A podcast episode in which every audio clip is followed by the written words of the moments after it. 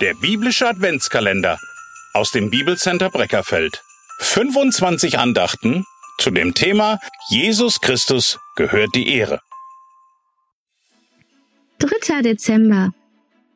Jesus, der gerechte Herrscher. In Jesaja 42, Vers 1 steht, Seht, das ist mein Diener. Ich stehe zu ihm. Ich habe ihn erwählt und ich finde Gefallen an ihm. Ich habe meinen Geist auf ihn gelegt. Er bringt den Völkern das Recht. Schon zu biblischen Zeiten war ein guter König dann erfolgreich, wenn er unter anderem gerecht herrschte. Gerechtigkeit sollte eine Tugend des guten Herrschers sein.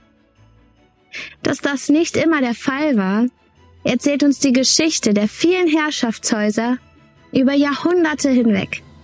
Intrigen, Affären, Mord und Totschlag waren viel zu häufig die eigentlichen Mittel, mit welchen diese Herrscher an die Macht kamen und ihr Königreich regierten. So auch zu der Zeit, als Jesus Christus auf diese Welt kam. Anders als erwartet, erfuhr der König, der in Gerechtigkeit herrschen wollte, die Ungerechtigkeit an seinem eigenen Leib. Die Geburt Jesu Christi war gleichzeitig der Beginn der Ungerechtigkeit, die den Sohn Gottes in den folgenden Jahren seines irdischen Lebens begleitete. Der Herrscher, dem rechtmäßig der Thron Davids gehörte, hatte keinen Platz in der Königsstadt Jerusalem. Er, der alle Gebote der Bibel hielt, wurde der Blasphemie beschuldigt. Und die Krönung der mangelnden Gerechtigkeit war seine Bestrafung, die er mit absoluter Gewissheit nicht verdient hatte. Warum lässt sich dieser Herrscher so ungerecht behandeln?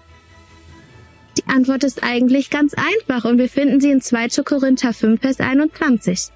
Denn er hat den, der von keiner Sünde wusste, für uns zur Sünde gemacht, damit wir in ihm zur Gerechtigkeit Gottes würden.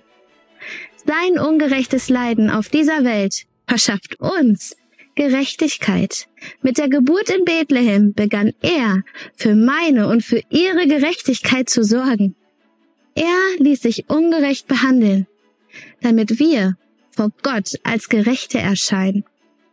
Daher ist Weihnachten der Beginn der Gerechtigkeit Gottes, die uns der gerechte Herrscher verschafft hat. Weihnachten ist, wenn der gerechte Herrscher uns Gerechtigkeit schenkt.